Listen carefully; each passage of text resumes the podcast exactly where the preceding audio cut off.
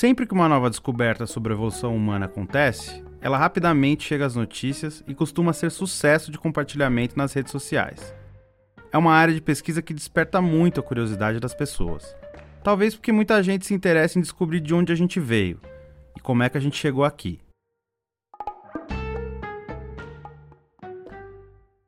Eu acho que essa área da antropologia, da paleoantropologia, ela é uma área perigosa porque é uma área muito fácil de você conseguir visibilidade. A mídia está muito interessada no que você tem a dizer, são histórias em que a população está interessada em saber sobre o que está acontecendo, é um assunto interessante, então a gente acaba tratando com muitos egos inflados ao mesmo tempo e tem uma briga muito grande com relação a isso.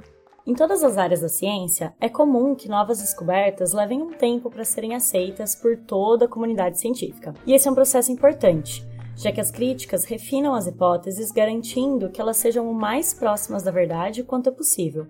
Só que na paleoantropologia, que é a área que estuda a evolução dos seres humanos, essa resistência diante de novas descobertas é ainda maior.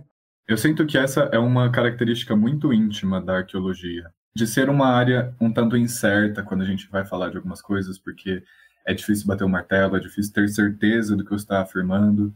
Então, a gente sempre trabalha com interpretações, com leituras da situação.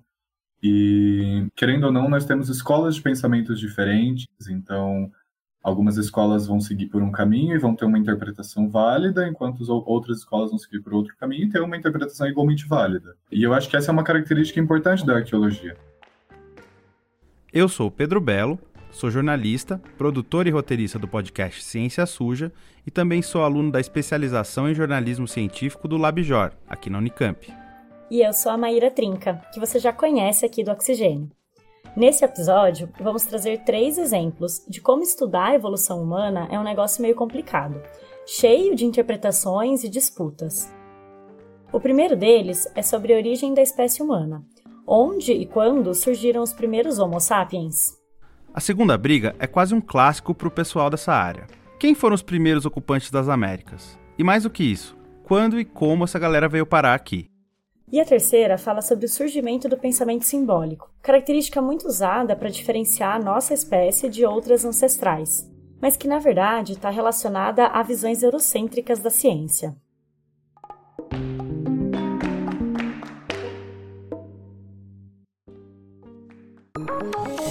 Oxigênio. Um programa de ciência, cultura e tecnologia produzido pelo LabJOR em colaboração com a Rádio Unicamp. Para começar o nosso primeiro exemplo, sobre a origem dos Homo sapiens, a gente conversou com esse que você escutou no início do episódio, o Gabriel Rocha. O Gabriel é graduando em Biologia na Unesp de Botucatu e atualmente é pesquisador e bolsista da FAPESP no Instituto de Estudos Avançados da USP, o IEA-USP. O Gabriel trabalha diretamente com o Walter Neves, professor titular do Departamento de Genética e Biologia Evolutiva na USP, uma referência nessa área, e considerado o pai da Luzia, o crânio humano mais antigo das Américas, estimado em 11 mil anos de idade. O nosso entrevistado estuda especialmente a variabilidade morfológica dos crânios dos nossos ancestrais mais antigos. E esse é um trabalho bem importante, porque essas análises da morfologia, que é o estudo da forma, das características estruturais de cada ser vivo, servem, nesse caso, para determinar a qual linhagem cada esqueleto encontrado pertence. E é isso que vamos usar. Então fazem as análises morfológicas para tentar entender se esse fóssil ele se encaixa nas espécies que a gente já conhece ou se ele é muito diferente, pode ser uma espécie nova, isso é muito comum também. Tem espécies novas sendo descritas todos os anos. E o grande problema é que as análises morfológicas elas vão variar muito dependendo de quem faz as pesquisas. Então, dependendo de quais fósseis você vai usar para analisar e dependendo de quais parâmetros você está usando para, por exemplo, definir que, quais são as espécies. Então, essas disputas de narrativas elas vão ser muito importantes. O que acontece é que cada novo fóssil encontrado precisa ser encaixado numa linha cronológica que já foi mais ou menos estabelecida, depois de décadas de estudos anteriores. Às vezes, essa nova descoberta cabe direitinho numa linhagem já conhecida e atende à hipótese ou à expectativa dos pesquisadores envolvidos, mas às vezes não. O Gabriel contou pra gente o caso de alguns esqueletos encontrados em Jebel Ru, no Marrocos, que tinham bastante semelhança com a morfologia do Homo sapiens, a nossa própria espécie, mas que na hora da datação a conclusão foi de que os fósseis tinham coisa de 315 mil anos. E o grande problema é que os sapiens mais antigos que a gente conhece, eles estão ali entre 200 e 230 mil anos. Então, uh, esses novos fósseis eles estariam estendendo a origem do Homo sapiens, né? Pelo menos em 100 mil anos aí. Só que, apesar de muito parecidos, a estrutura do crânio desses fósseis encontrados no Marrocos não é exatamente igual à do Homo sapiens. Ela é mais alongada e achatada, e não redonda como é a nossa cabeça. Isso indica que, na verdade, esses fósseis são de uma espécie ancestral, que provavelmente estava na base da origem dos sapiens propriamente ditos. E isso está dito no artigo que os cientistas do Instituto Max Planck, na Alemanha, publicaram descrevendo os fósseis de Jabal Hu. E o grande problema é que aí, quando esse artigo foi para a mídia, a comunicação toda, e os próprios pesquisadores começaram a falar que eles encontraram o Homo sapiens mais antigo. E, e aí o artigo ele estourou muito por causa disso. Ou seja, a repercussão que o artigo teve na mídia fez com que os pesquisadores mudassem um pouco o discurso, abraçando a ideia de que esses fósseis eram os primeiros exemplares da linhagem humana. Esse tipo de coisa rende prestígio e reconhecimento para o grupo, o que pode facilitar a arrecadação de verbas para novas pesquisas, que são realmente bem caras e precisam mesmo de financiamento. Só que nem todo mundo concorda em incluir esses fósseis no quadradinho da espécie humana, como é o caso do grupo de pesquisa que o Gabriel faz parte aqui no Brasil. E aí, enquanto não aparecem mais evidências, ou enquanto um grupo não convence o outro daquilo que está sendo proposto, a discussão permanece em aberto. É, mas a história não para por aí, meu caro ouvinte. Além da possibilidade desses fósseis significarem que a espécie humana começou a existir antes do que se pensava, eles também podem mudar o lugar onde ela começou. Isso porque estava estabelecido que os sapiens surgiram no leste africano. Só que esses fósseis foram encontrados no Marrocos, no oeste, do outro lado do continente. Essa descoberta pode indicar que os primeiros humanos estavam muito mais espalhados pela África do que se pensava antes.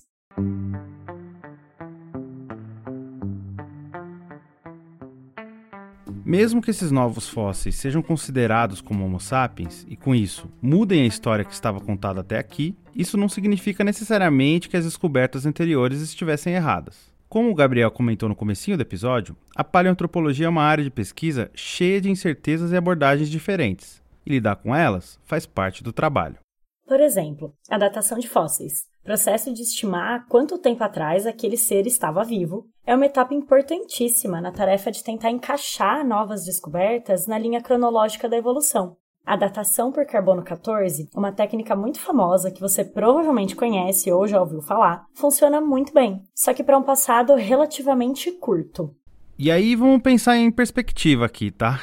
Não é curto para nós, que estamos vivendo agora, mas é curto para a história da evolução humana, que levou milhões de anos. Você vai basicamente ver a proporção do carbono 14 naquele material. Só que o grande problema do carbono 14 é que ele é pouquíssimo usado para a evolução humana porque ele só atua para períodos muito recentes. Então, a datação por carbono 14, ela vai bem até uns 45 mil anos. Para materiais mais velhos que isso, ela já não é útil. E aí, quando a gente vai para escalas de milhões de anos, por exemplo, aí a gente começa a usar outros elementos, como o urânio, o tório, o chumbo. Esses vão ser mais úteis.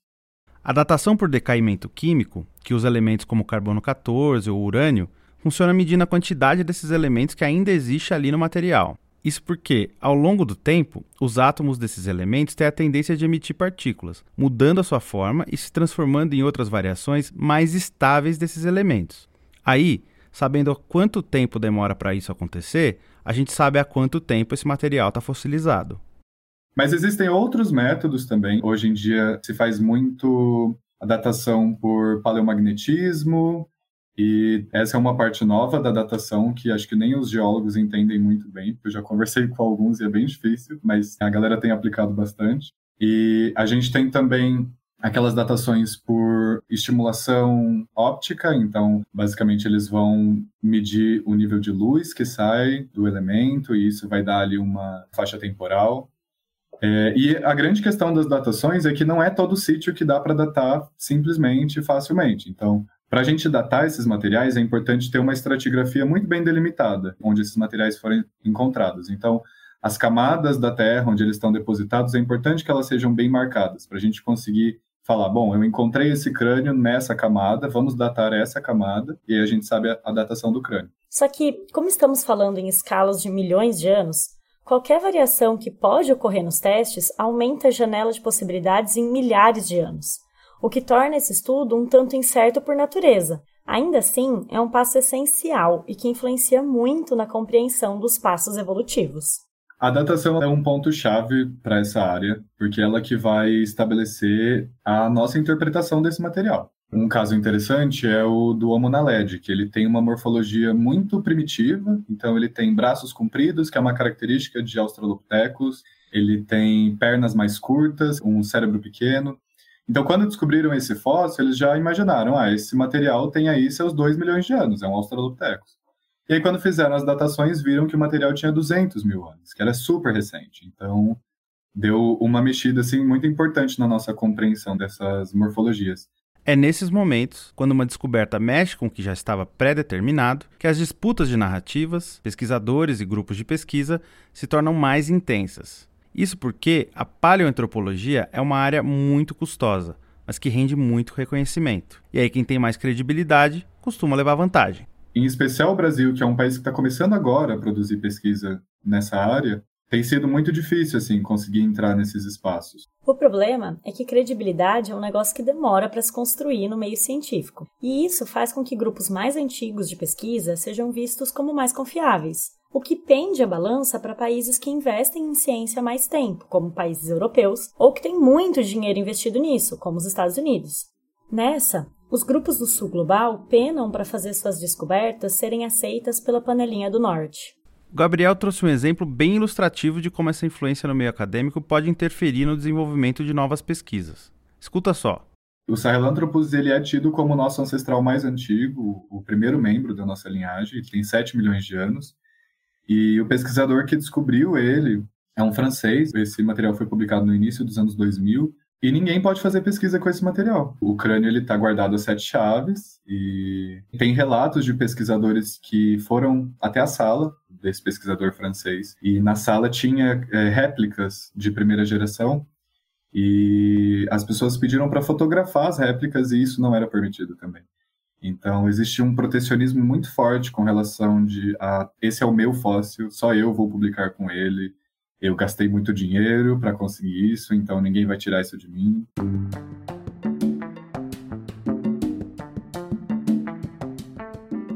Oi, pessoal. Eu sou o Luiz, perito criminal e produtor do podcast Artigo 158. Quer entender os métodos, desafios e o contexto em que atuam os profissionais da perícia criminal no Brasil? Então, acabando esse episódio do Oxigênio, eu te convido para ouvir a segunda temporada do Artigo 158. São três episódios narrativos onde as ciências forenses conduzem o destino dos envolvidos. Procure Artigo 158 tudo junto no seu agregador de podcast favorito. Obrigado e até mais!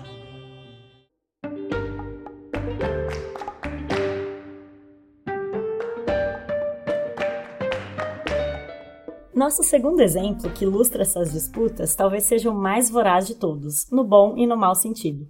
É a briga para entender quem foram os primeiros humanos a ocupar as Américas. Quando eles chegaram, por onde chegaram, se foi um povo só, se foram povos diferentes, chegando de maneiras diferentes.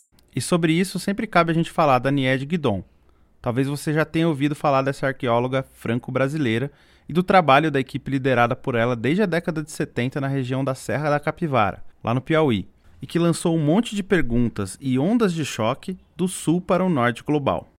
A Nied é uma figura meio controversa, mas que é bem importante para a arqueologia brasileira. Isso porque os sítios onde ela trabalhou possuem indícios da ocupação humana há mais de 30 mil anos, um número meio subversivo para o atual consenso em torno da questão. Mas a gente vai ver que é ainda mais complicado que isso. A atuação da NIED foi muito valiosa para a criação do Parque Nacional da Serra da Capivara, que hoje é patrimônio histórico da Unesco. Recentemente, parece que ela também está se transformando numa figura pop e virou assunto principal do livro Nied Guidon, uma arqueóloga do sertão, da jornalista Adriana Abujanra, publicado agora em 2023 pela editora Rosa dos Tempos. E tem também uma série de podcasts sobre ela para sair em breve. A saga da Nied também foi um ponto de partida para o Bernardo Esteves, repórter de ciência da revista Piauí, escrever seu livro Admirável Novo Mundo, uma história da ocupação humana nas Américas, lançado agora em outubro de 2023 pela Companhia das Letras.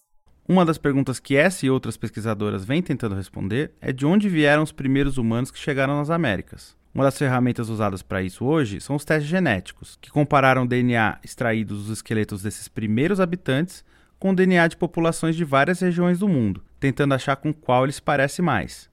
A genética tem um retrato de quem são esses que chegaram entre 16 mil e 20 mil anos atrás. Né? Assim, cada vez mais a genética é uma ferramenta muito importante para os estudiosos dos primeiros americanos, porque ela nos permite entender biologicamente quem são. Né?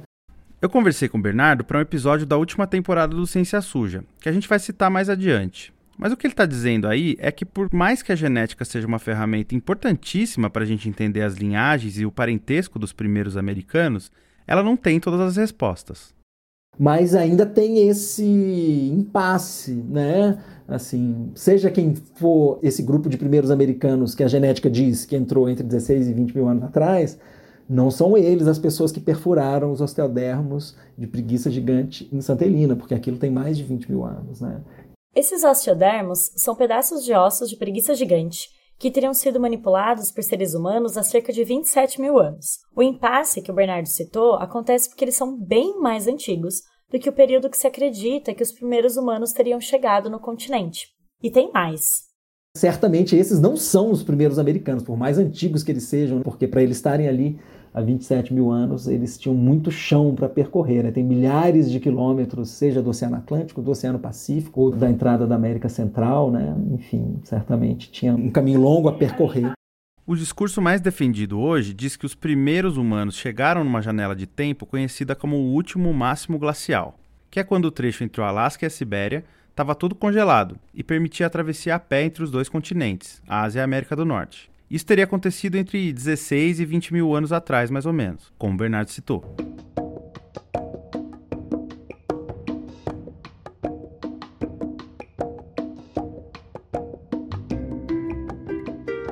Esses objetos, os osteodermos, estão no centro de um estudo publicado em junho de 2023 por duas pesquisadoras brasileiras na revista Proceedings of the Royal Society B. São ossinhos que foram furados e polidos.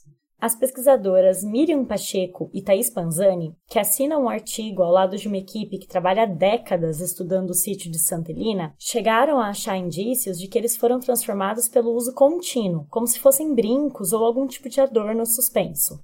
Um dos problemas que os estudos da NIED, da Miriam e da Thais e de tantas pesquisadoras brasileiras enfrentam é a raridade de esqueletos preservados. É que existem uma série de questões físicas, relacionadas principalmente ao clima e à acidez do solo no Brasil elas dificultam a preservação desse material biológico.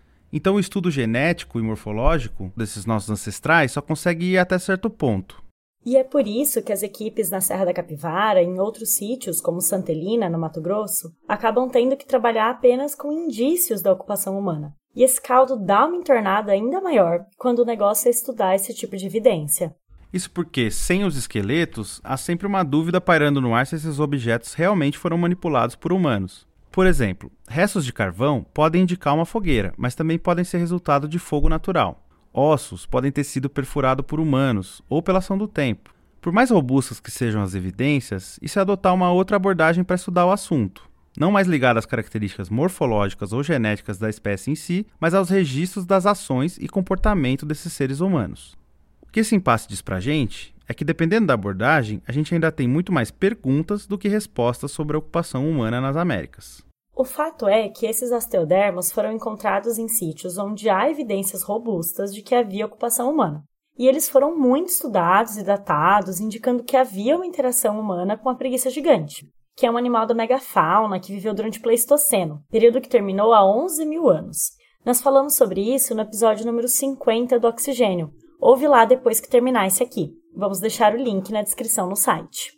Mas vamos ouvir a Miriam Pacheco sobre como foi feita a pesquisa em Santa Helena. Foram feitos três tipos de datação diferente em três tipos de material diferente, que deixam a idade ali em torno dos 27 mil anos mesmo. Então, a gente conseguiu reunir evidências o suficiente para mostrar não apenas que os seres humanos trabalharam nesses ossos de preguiça, né, nesses osteodermos, enquanto a carcaça ainda não havia sido fossilizada. A Miriam Pacheco e a Thais Panzani também foram entrevistadas para o episódio do Ciência Suja. Mas como a gente não entrou muito nessas especificações mais técnicas sobre datação por lá, a gente pediu para a Miriam explicar por áudio como foram essas datações. E ela demorou um pouquinho para responder, porque, né, correria de final de ano, ninguém merece. Mas no final ela respondeu com dezenas, sim, dezenas de áudios muito detalhados sobre os processos de datação. Os materiais arqueológicos datados foram desde os ossos das preguiças gigantes até microcarvões associados ao que nós consideramos ser algum tipo de estrutura de fogueira que foi construído ou, ou realizado ali pelos seres humanos que ocuparam o abrigo de Santa Helena. Para os ossinhos e os microcarvões, foram usadas técnicas de datação por decaimento radioativo, usando carbono 14 e urânio tório, que a gente já explicou agora há pouco. Mas teve também uma outra coisa que elas estudaram: fragmentos de quartzo, que é um tipo de mineral que pode ser encontrado tanto nos sedimentos que formam os níveis arqueológicos, como em restos de materiais de rochas que foram utilizados pelos seres humanos na pré-história para a confecção de ferramentas. É, e para esses grãozinhos de quartzo foi usada uma outra técnica, a datação por luminescência opticamente estimulada. É um nome bem complicado e bonito para uma técnica que estima a última vez que aqueles grãos viram a luz do Sol. E ainda assim, segundo a própria Miriam, todos esses tipos de datação vão apresentar algum tipo de erro ou de limitação. Por isso que é importante aplicar todos os meios e técnicas disponíveis em todos os materiais e objetos disponíveis. O fato é que, como a gente falou no início do bloco, são abordagens diferentes para uma questão muito complexa e multifacetada. Tanto os dados genéticos quanto os arqueológicos têm suas limitações, Aquela analogia meio batida do arqueólogo como detetive que vai juntando peças de um quebra-cabeça complexo para reconstruir o que aconteceu não cabe exatamente aqui. Não cabe porque a gente está falando de evidências espalhadas por todo um continente, que se estende praticamente do Polo Norte ao Polo Sul do globo. E essas evidências são referentes a períodos que vão de 11 mil a pelo menos 27 mil anos atrás. Se couber outra analogia, e tão batida quanto, mas vá lá, talvez seja de que a nossa compreensão sobre essa questão ainda está só na pontinha do iceberg. Ainda tem uma montanha de coisas para literalmente desenterrar. E nesse caso específico aqui, a gente tem divergências que, no final das contas, ajudam a gente a montar esse quebra-cabeça. Inicialmente, são partes distintas, até meio distantes desse enigma, mas que no futuro podem fazer sentido. Enquanto isso, essas divergências que se devem a abordagens diferentes para essa mesma questão ajudam a gente a ir construindo o conhecimento científico. E a gente tem pontos fortes e pontos fracos nessas duas abordagens. Em algum momento da ciência, essas abordagens, principalmente quando os cientistas que trabalham com a genética e os cientistas que trabalham mais com dado arqueológico, quando a gente começar a se comunicar mais, talvez a gente refine mais esses dados sobre a ocupação das Américas.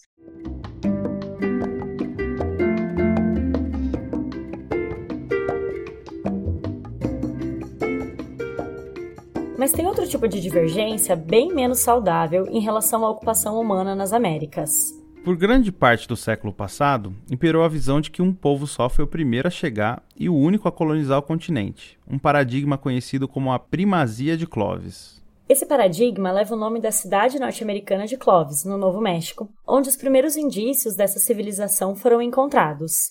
E era uma ideia defendida com unhas e dentes principalmente pelos pesquisadores dos Estados Unidos, que certamente teve e ainda tem um peso nas correntes para descredibilizar o trabalho em sítios arqueológicos brasileiros, como os da Serra da Capivara ou Santa Helena, por mais que ali possam existir problemas ou limitações nas abordagens. Para você ter uma ideia, tinha até uma tropa de choque de pesquisadores conhecida como a Polícia de Clovis, que defendia esse paradigma como um dogma mesmo. Mas essa parte da treta a gente deixa pro pessoal do Ciência Suja, que lançou o episódio Achados, Roubados e Apagados, só sobre isso. Ele é parte da temporada especial deles sobre colonialismo científico. Se você ainda não escutou, fica mais essa dica para escutar depois que terminar esse aqui.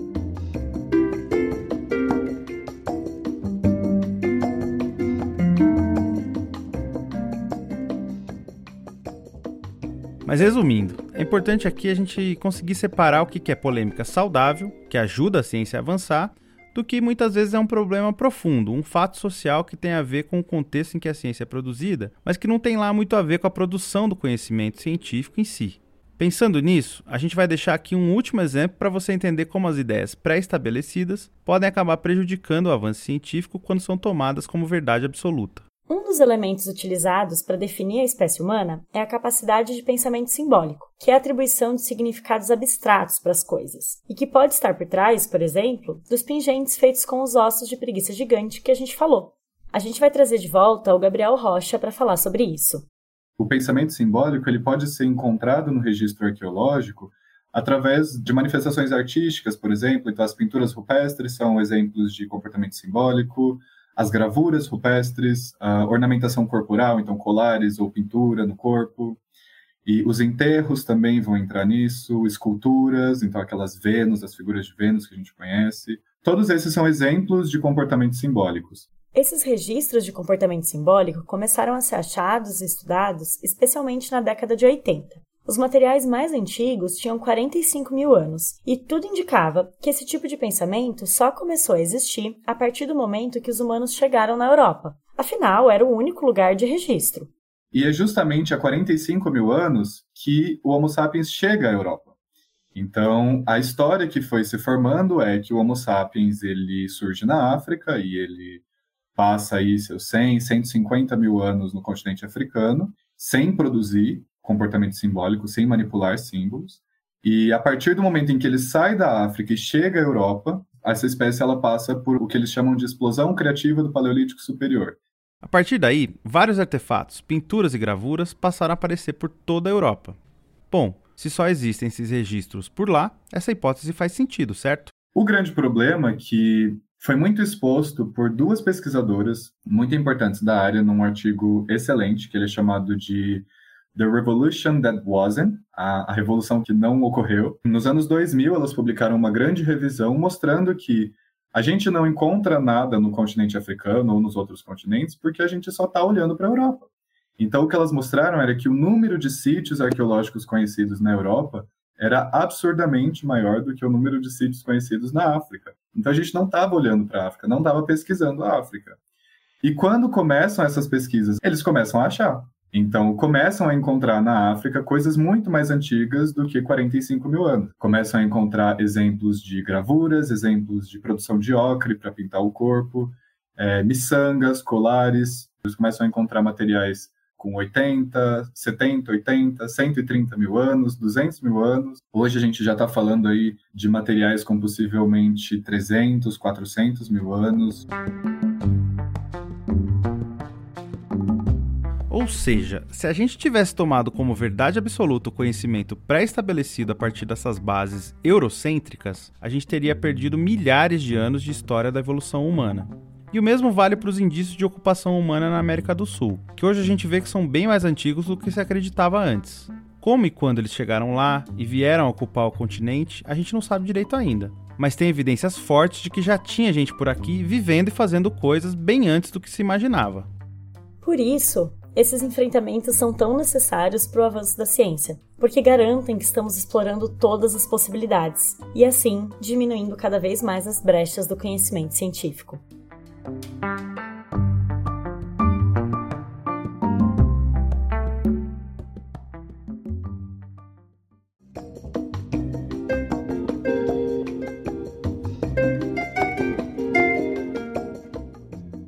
Esse episódio foi produzido, roteirizado e apresentado por mim, Maíra Trinca.